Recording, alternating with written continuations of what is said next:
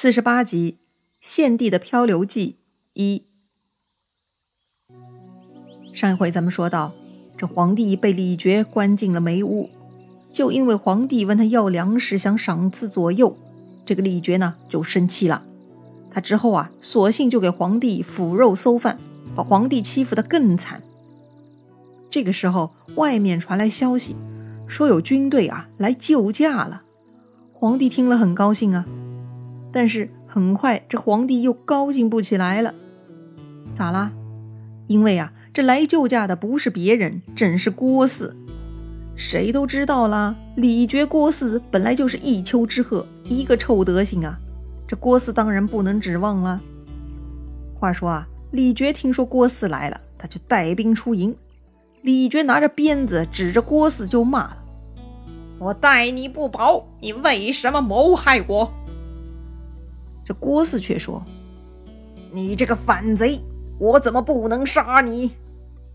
李傕说：“我保驾在此，怎么成了反贼了？”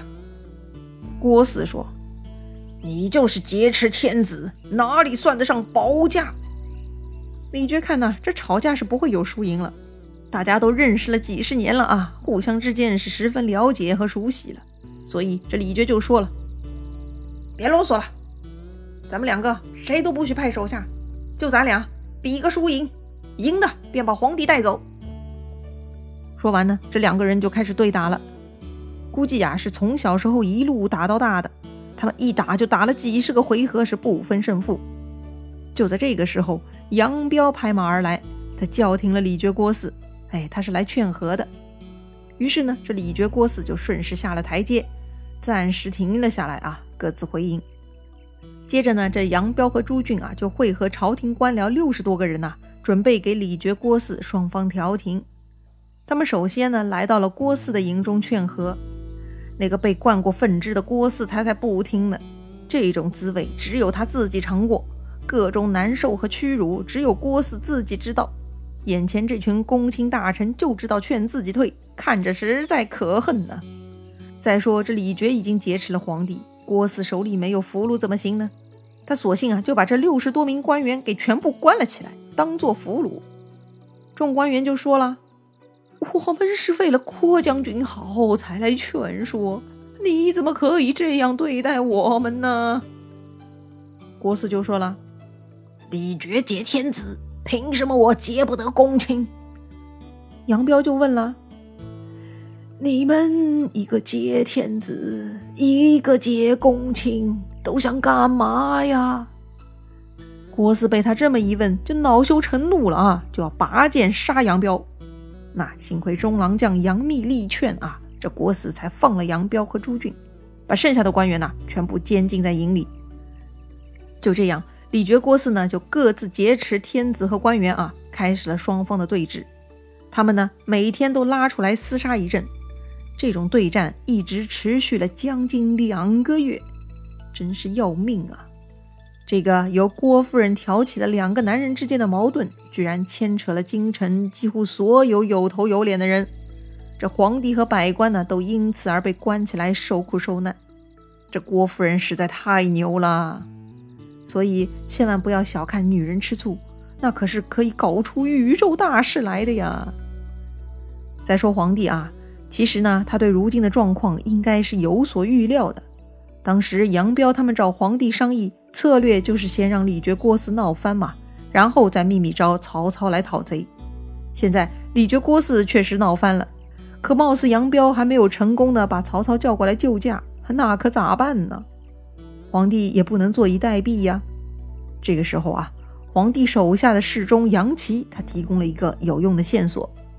这个杨琦啊，他观察到。李傕的那个谋士贾诩，虽然看上去是李傕的心腹，但此人很有头脑，似乎对皇帝呢还是有忠心的，可以拉拢利用。皇帝也没辙呀，如今被关禁闭，也没办法联络外界，他就采纳了杨琦的意见啊，召见了贾诩。果然，贾诩向皇帝表达了忠心，说呀他会想办法的。这个贾诩呢，确实没有食言啊，他找到了李傕的一个把柄。什么把柄呢？就是啊，这个李傕相信妖邪之术，推崇女巫。打仗获胜的功劳呢，他全部记在女巫头上，他却不赏赐手下的军士，搞得下面的军将啊都不太开心。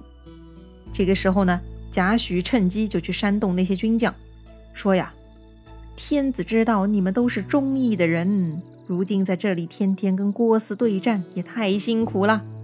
天子让你们回老家，将来还会有重赏。回老家，对，这些人呐。”都是西凉过来的羌人，听贾诩这么说呀，想想李傕这厮确实偏袒女巫，就果断呐带上自己的部队回老家了。贾诩劝退这些人以后呢，他又建议皇帝啊封赏李傕，让他放松警惕，麻痹大意。皇帝也没有其他主意啦，就按照贾诩的建议封李傕为大司马。啊，李傕很高兴啊，看来皇帝是怕了自己了，哈哈哈。被自己关禁闭，关的人都变聪明了，哈，还会主动的封赏自己了。于是呢，李傕又一次归功于女巫，重赏女巫。这次呢，依旧不赏军将。此时，一部分羌人军将已经离开了啊，剩下的军将看到李傕这回还是想不到自己，就愤怒了。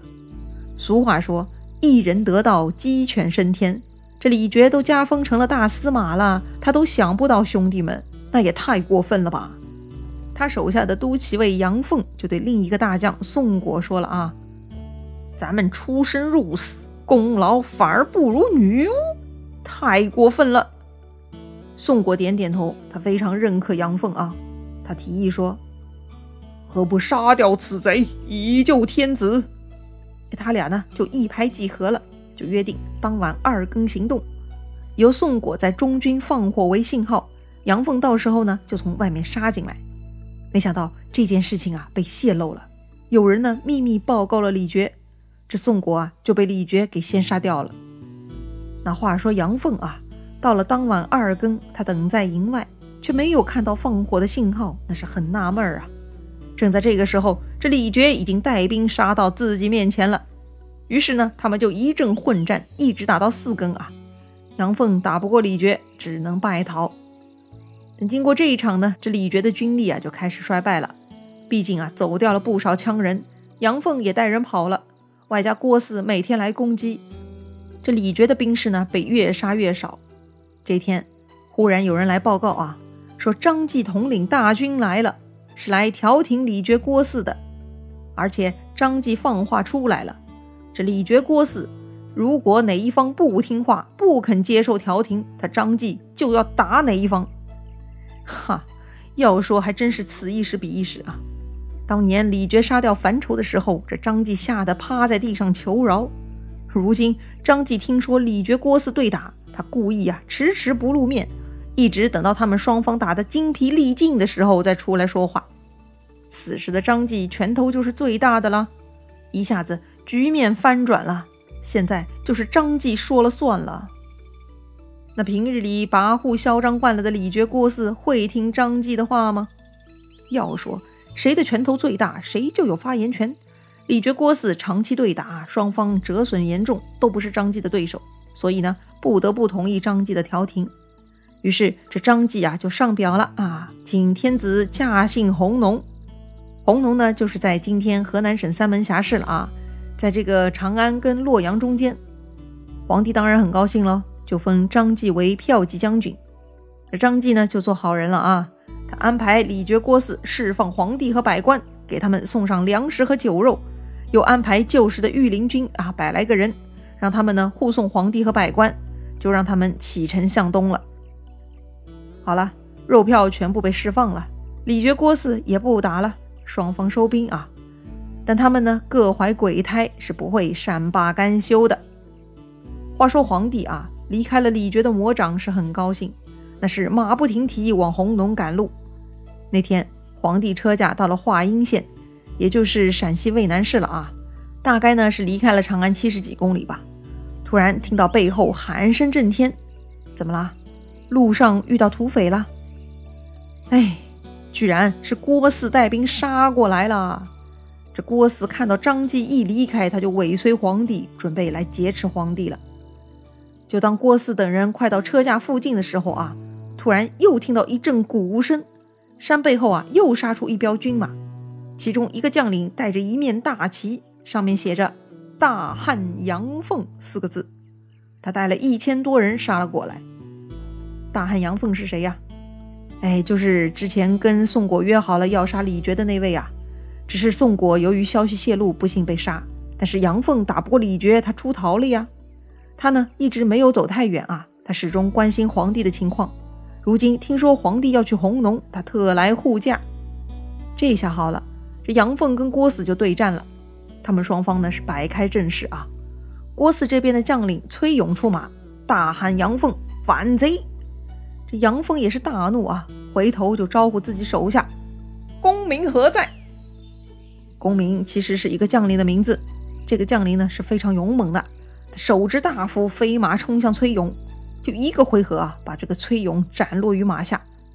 杨凤方面先锋得胜，自然乘胜追击，把这个郭汜打得一片溃散。